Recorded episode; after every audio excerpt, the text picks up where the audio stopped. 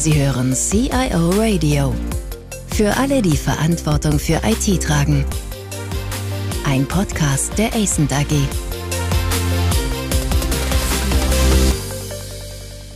Hallo, mein Name ist Olaf Röper.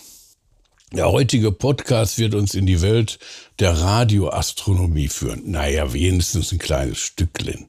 Wir werden sicher über Galaxien reden und über Quasare reden und wir werden vielleicht auch ein bisschen was über schwarze Löcher erfahren, aber das ist eigentlich nur am Rande. Das eigentliche Thema ist, es geht um Data Analytics und es geht hier um Big Data und zwar um richtig Big Data an der Stelle. Unsere Podcasts haben ja das Ziel, immer Hinweise zu geben, wie Innovation oder neue technische Möglichkeiten operationalisiert werden können. Meine Gäste heute in dem Zusammenhang absolut hochspannend. Ich begrüße zuerst Jessica Koch. Sie ist Transfermanagerin eines Projektes Big Bang to Big Data oder kurz auch B3D am Max Planck Institut für Radioastronomie in Bonn studierte Betriebswirtschaftlerin mit den Schwerpunkten Marketing und Medienmanagement. Und äh, sie war vorher auch an der Fakultät für Maschinenwesen der RWTH Aachen, auch dort als Bereichsleiterin Struktur und PR. Ja, herzlich willkommen, Jessica. Sag mal, wie kommt man als BWLerin eigentlich zur Radioastronomie? Ja, danke. Äh, das ist eine sehr gute Frage die ich gerne beantworte. Ich habe mich als Kind eigentlich schon sehr für Raumfahrt und Astronomie beschäftigt. Das ist dann irgendwann so in der Teenie-Zeit, dann musste es weichen. Da waren andere Themen dann irgendwie wichtiger. Und jetzt mit dem zweiten Start von Alexander Gerst zur ISS und dem tollen Marketing von DLR Next bin ich dann wieder auf dieses Thema gekommen und habe wieder angefangen, mich dafür sehr zu interessieren. Und ja, dann war ich äh, bei der Mondfinsternis 2018 an der Sternwarte Aachen und habe da so einen tollen Abend verlebt, dass ich danach angefangen habe, mich dort zu engagieren. Erst im Social-Media-Bereich und dann habe ich auch Kinderführungen gegeben. Und dann kam der Wunsch auf, das Ganze auch beruflich zu machen. Und jetzt bin ich seit August hier in Bonn. Ja, über das Projekt äh, B3D werden wir dann noch etwas intensiver sprechen. Es gibt so einen Anlass, warum wir diesen Podcast äh, heute hier machen. Der Anlass ist der, dass wir, also ASENT, vor einigen Wochen einen ASENT Tech Day durchgeführt haben, und zwar in Effelsberg und durften dort auch das große eines der größten frei beweglichen Radioteleskope überhaupt besichtigen. Und es gab viele Informationen, es gab Diskussionsmöglichkeiten eben zu dem Thema Big Data. Ja, darauf komme ich dann gleich nochmal. Mein zweiter Gast ist Peter Zinn. Der ist auch promovierter Astrophysiker, also der kommt also direkt aus der fachlichen Sicht an der Stelle. Naja, ich kenne ihn eigentlich eher als Entrepreneur, Geschäftsführer und Coach mehrerer Startups im Ruhrgebiet der sich auch besonders gut auskennt, wo es denn Töpfe gibt für innovative Themen, wie kleine Unternehmen innovative Themen nach vorne bringen können. Heute ist er Geschäftsführer der Industrial Analytics Lab GmbH. Ja, herzlich willkommen, Peter. Du bist derjenige, der uns das mit den schwarzen Löchern und Galaxien und Quasaren erklären könnte, wenn das denn unser Hauptthema wäre. Wie kommt man aber von den schwarzen Löchern, sagen wir mal, in die Unternehmerschaft? Ja, das könnte ich wohl. Dankeschön, Olaf. Das sagt ja immer so, Physiker können alles, aber nichts richtig. Ich glaube, das hilft einem insbesondere als Unternehmer ganz ungemein, denn das, was man als Astrophysiker lernt, wenn man sich beispielsweise um schwarze Löcher bekümmern möchte, wenn man sie erforschen möchte, dann ist man in allererster Linie mal Datenwissenschaftler. Ich muss also wissen, wie ich die riesigen Datenmengen, die von modernen Teleskopen kommen, auswerte, strukturiere und da eben außergewöhnliche Phänomene drin entdecke. Ich gehe also permanent mit großen Datenmengen um. Und das Ganze dann auszudehnen auf den Bereich der Industrie ist dann eigentlich der nächste logische Schritt, denn Viele Algorithmen sind hier praktisch eins zu eins Copy-Paste übertragbar. Du, in der Radioastronomie, da reden wir über richtig Big Data. Ja? Hast du da vielleicht mal ein Beispiel, dass man sich da mal als Außenstehender ein Bild machen kann? Oh ja, also wenn wir über moderne Radioteleskope sprechen, die ja unter anderem betrieben werden vom Max-Planck-Institut für Radioastronomie, also da, wo Jessica ansässig ist, da reden wir über Petabyte, also ein Petabyte nächste SI-Stufe zu Terabyte. Ein Petabyte sind 1000 Terabyte. So eine normale Laptop-Festplatte heute zum Vergleich hat vielleicht ein Terabyte, vielleicht auch nur ein halbes. Und ich habe also ungefähr 1000 Laptops voll Daten, die bei solchen Beobachtungen anfallen und das jede Nacht. Jede Nacht 1000 Laptops voll mit Beobachtungsdaten, um da mal in die Größenordnung hineinzukommen, die es in der Radioastronomie zu bewältigen gibt. Ja, also spannend war ja auch anlässlich des Tech Days die Erkenntnis, dass ihr die Daten tatsächlich nicht auf lange Sicht speichern könnt. Ja, also man könnte ja sagen, na ja, da habe ich so viel Daten jetzt aufgenommen und vielleicht ergibt sich in der Zukunft ja mal die Möglichkeit, diese Daten nach anderen Gesichtspunkten mit anderen Tools auszuwerten, als wir das heute können. Das tut ihr gar nicht. Ihr habt gar nicht die Möglichkeit, diese irre Menge an Daten zu speichern. Ja, das ist völlig richtig, wenn ich da direkt mal einhake, denn einfach weil die Menge so groß ist, macht es überhaupt keinen Sinn, sie vorzuhalten.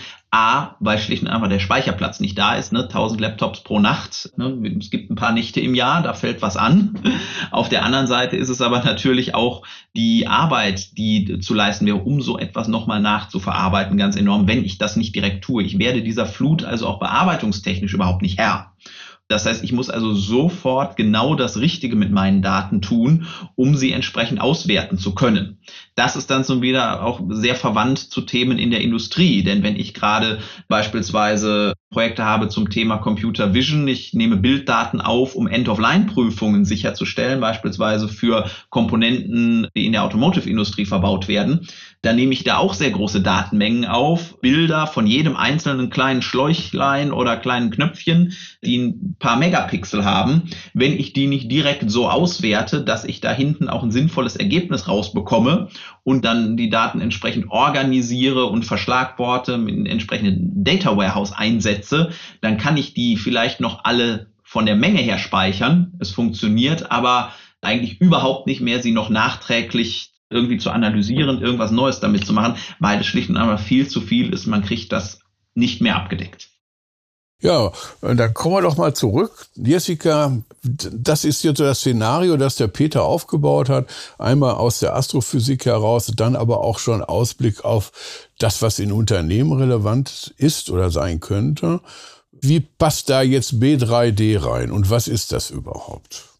Ja, B3D oder Big Bang to Big Data, wie du ja anfangs schon gesagt hast, ist ein Profilbildungsprojekt äh, von verschiedenen Projektpartnern in NRW und wir beschäftigen uns genau mit diesen Herausforderungen, die Peter schon genannt hat.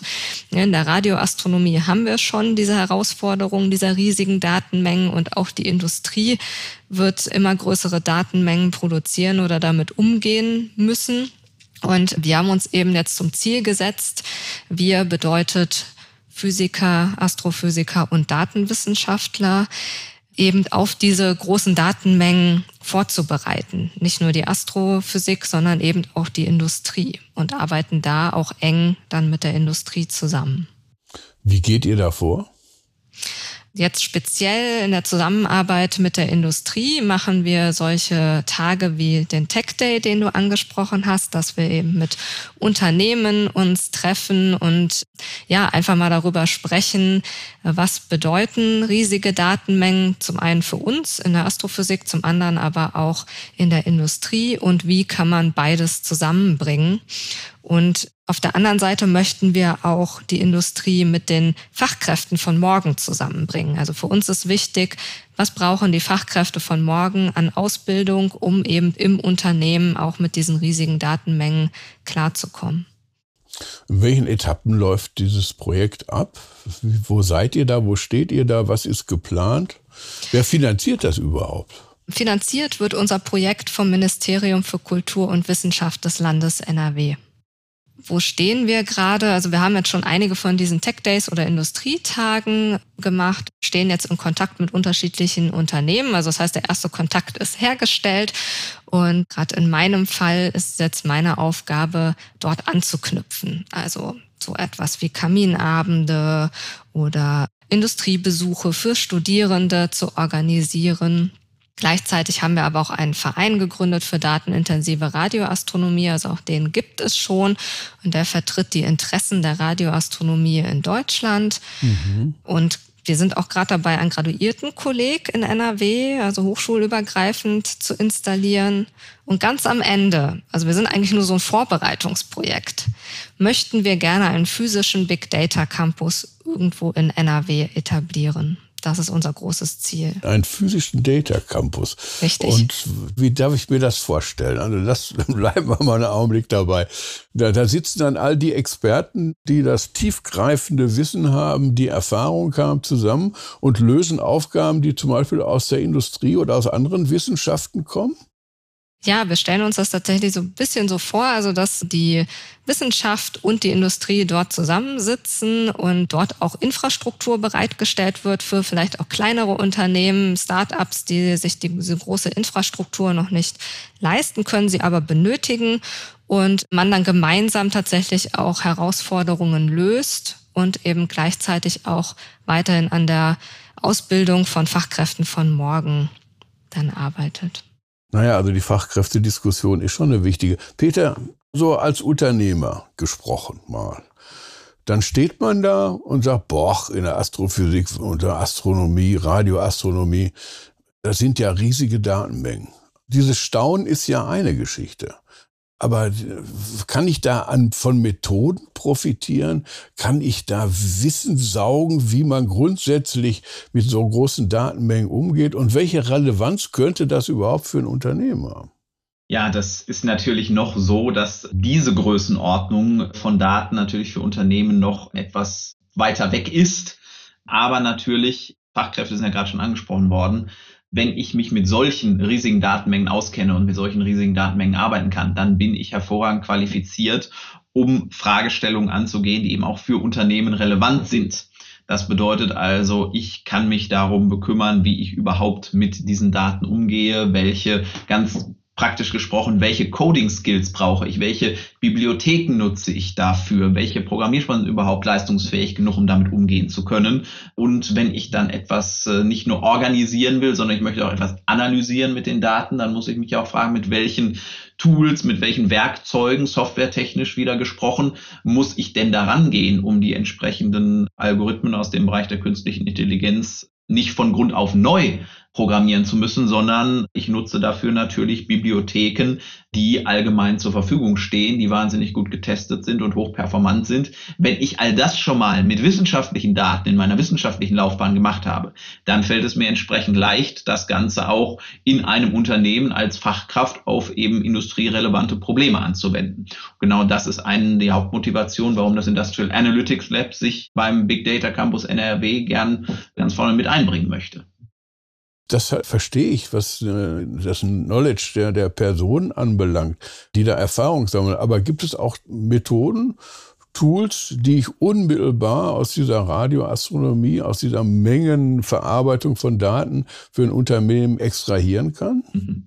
Ja, du wirst lachen. In der Tat, wir hatten schon Projekte hier in diesem Fall gemeinsam mit dem Astronomischen Institut der Ruhr-Uni in Bochum, wo Bilddatenverarbeitung gemacht wurde. Bilddatenverarbeitung bedeutet also, ich nehme mir für einen da astronomischen Anwendungsfall, für eine Masterarbeit letztendlich von einem Studierenden, nehme ich mir Bilddaten von einem großen Teleskop raus, habe Bilder von Hunderttausenden, vielleicht sogar Millionen von Galaxien, die ich natürlich nicht alle per Hand analysieren kann im Hinblick auf meine Fragestellung, die ich für meine Masterarbeit gern beantworten möchte. Das heißt, ich muss damit Objektdetektion betreiben. Ich muss also mir ein Computerverfahren, ein Computer Vision Verfahren ausdenken, das mir sagt, aha, die Galaxien, die hier sind, die meisten mehr sind alles ganz normale Galaxien, die interessieren mich nicht, aber da und da haben wir Outlier da sind Ausreißer da.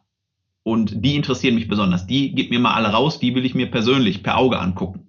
Genau solche Algorithmen können wir Copy-Paste eins zu eins nutzen, um zum Beispiel äh, den Anwendungsfall, den ich gerade eben kurz geschildert habe, also eine End-of-Line-Prüfung zu automatisieren. Denn wenn ich eine End-of-Line-Prüfung habe, ist es ja vom Angang her überhaupt nichts anderes. Ich habe Tausende, Zehntausende, Hunderttausende Bilder. Die allermeisten interessieren mich überhaupt nicht, weil das sind Gutteile. Mich interessieren eigentlich nur die paar Schlechtteile, die bei der End-of-Line-Prüfung rauskommen, um mir dann vielleicht genauer anzuschauen, wo hat denn da der Fehler gelegen? Warum ist das ein Schlechtteil? Woran liegt das in der Produktionskette? Kann ich da gegebenenfalls etwas an meiner Produktionslinie verbessern? Das heißt, wenn ich einmal so eine Outlier-Detektion, wie dann hier der Fachbegriff wäre, wenn ich das einmal hinbekomme, um Galaxien, die besonders außergewöhnlich aussehen, zu finden, kann ich diesen algorithmischen Ansatz eins zu eins übertragen, um beispielsweise so eine End-of-Line-Prüfung hinterher auszuwerten. Was unsere große Aufgabe jetzt auch ist, einfach tatsächlich die Unternehmen und unsere Wissenschaftler und Wissenschaftlerinnen zusammenzubringen. Denn es ist ja so, dass auch nicht jeder, der bei uns promoviert oder vielleicht auch einen Postdoc macht, seine ganze Karriere in der Wissenschaft verbringen kann oder vielleicht möchte. Da gibt es ja verschiedene Randbedingungen und da einfach auch die Chance zu haben, mal die Industrieseite kennenzulernen. Das ist besonders wichtig für beide Seiten. Also, dass die Industrie merkt, wir können Astrophysiker, Astrophysikerinnen sehr gut nutzen für all unsere Big Data Herausforderungen und dass aber gleichzeitig meine Kollegen und Kolleginnen auch merken, dass die Industrie richtig tolle Aufgaben für sie auch hat.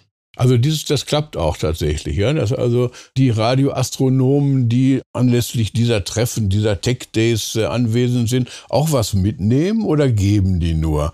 Manchmal hat man so den Eindruck, die geben vielleicht nur. Ja, ich denke, da wäre jetzt eben der nächste Schritt nach den Tech Days einfach tatsächlich Praktika zu organisieren ja. oder gemeinsame Projekte. Da sind wir jetzt gerade auch dran. Wie würde sowas so theoretisch erstmal aussehen, dass man eine bestimmte Gruppe dann tiefer mit Methoden und Tools vertraut macht? Ja, ich würde jetzt gar nicht von einer Gruppe sprechen, sondern tatsächlich von einem klassischen Praktikum bei Studierenden ist das natürlich einfacher. Ja. Wir könnten hier unsere Astro-Studierenden einfach mit den Unternehmen in Verbindung bringen und dort schauen, was gibt es gerade für Praktikumsplätze oder vielleicht auch Abschlussarbeiten. Werkstudententätigkeiten wäre auch etwas, was wir uns vorstellen können. Bei den Promovierenden ist das vielleicht schwieriger, ein Praktikum zu organisieren, aber wir stehen zum Beispiel gerade auch mit einem Unternehmen in Kontakt, wo wir gerade überlegen, dass wir vielleicht einen Mitarbeitendenaustausch organisieren könnten. Die haben jemanden, der sich dort mit Big Data beschäftigt, einen Data Scientisten, ja. dass der mal bei uns reinschnuppert und jemand von uns dort in diesem Unternehmen. Ja, solche Studierenden, Werkstudierenden-Tätigkeiten oder auch Abschlussarbeiten natürlich anzufertigen, das ist in der Tat ein sehr probates Mittel. Beim Industrial Analytics Lab funktioniert das gesamte Recruiting eigentlich genau über solche Tätigkeiten. Man wächst da langsam rein so als Student. Und das müssen eben hier nicht, ich glaube, das ist hier der große Mehrwert, das müssen nicht immer die Studierenden aus den Informatikfakultäten und angeschlossen sein, um die natürlich ein großer Wettbewerb herrscht. Und das ist natürlich auch gerade für kleine Unternehmen wie meins äh, schwierig in diesem Wettbewerb zu verstehen, sondern man guckt dann eben mal etwas über den Tellerrand hinaus und sieht, aha, auch die Physiker oder vielleicht sogar noch andere eher mathematisch naturwissenschaftlich ausgebildete Leute sind auch in der Lage, Data Scientists zu sein. Das sind Data Scientists das ist etwas, was für uns Unternehmen hier ganz wertvoll ist. Ja, zurück zu den Unternehmen, Peter. Es ist ja manchmal schwierig, wenn man vor einem großen Wust von Daten steht, wonach muss ich jetzt eigentlich suchen? Ich erinnere mich, dass du in dem Video, das wir mal aufgenommen haben, auch einige praktische Beispiele mal erläutert hast, die auch Produktionssteuerung belangen, die natürlich auch das typische Beispiel Predictive Maintenance angehen. Aber das Problem, wonach muss ich eigentlich jetzt suchen, um die richtigen Aussagen für mein Unternehmen zu treffen? Wie gehe ich dieses Thema an? Ja, wenn ich darauf eine einfache Antwort geben könnte, ne, dann hätte ich auch schon viel gewonnen, die in den Podcast äh, hier passt. Nein, ich möchte jetzt gar nicht äh, das Format sprengen. Ich glaube, das ist genauso ein Punkt, den man überhaupt nicht deutlich beantworten kann, sondern hier ist die klassische Antwort, man braucht ein wenig Erfahrung dabei. Man muss eben schon mal mit Daten umgegangen sein, man muss Daten schon mal gehandhabt haben, man muss Probleme datengetrieben gelöst haben, um so einen ersten Ansatzpunkt sinnvoll identifizieren zu können. Das können Sachen sein, wie ich probiere mal irgendetwas zu clustern, zu gruppieren. Ich brauche also irgendeinen Clustering-Algorithmus. Das können sein, ich habe eine Vermutung, eine Hypothese, mit der wir immer gerne starten. Eine Hypothese, die also auch aus der jeweiligen Domäne herauskommt. Wenn ich also beispielsweise Daten aus einer Produktion habe, dann sollte ich unbedingt mit dem Produktionsleiter sprechen, der von seiner Domäne die Arbeit hat, um eine Hypothese zu formulieren, die dann anhand von Daten getestet werden kann. Ich suche also mal im allerersten Fall Korrelationen, die so eine Hypothese bestätigen oder falsifizieren könnte. Und wenn ich das dann getan habe und gegebenenfalls wirklich auf eine Korrelation stoße, muss ich natürlich immer noch gucken. Ne? Korrelation ist noch keine Kausalität, auch so ein Zusammenhang, der in der Wissenschaft natürlich von oben bis unten bekannt ist. Wenn ich also eine Korrelation gefunden habe, dann muss ich noch schauen, steckt denn dahinter auch wirklich eine Kausalität? Also kann ich, wenn ich eine Gegenprobe mache, finde ich dann diese Korrelation beispielsweise nicht mehr, so dass ich daraus dann ableiten kann, aha, was mache ich gegebenenfalls in meiner Produktion besser. Ich brauche also letztendlich diese Erfahrung, die man bekommt, wenn man mit Daten arbeitet, völlig losgelöst mal davon, was der konkrete Anwendungsfall ist. Also das hört sich jetzt ein bisschen kompliziert an. Ich denke immer an kleinere Unternehmen, wenn die das so hören, dann sagen die, oh, da bin ich aber völlig überfordert. Und wann fällt denn da unten mal Geld raus, äh, wenn ich da jetzt investiere? Was würdest du denen denn anraten? Was würdest du denen denn sagen?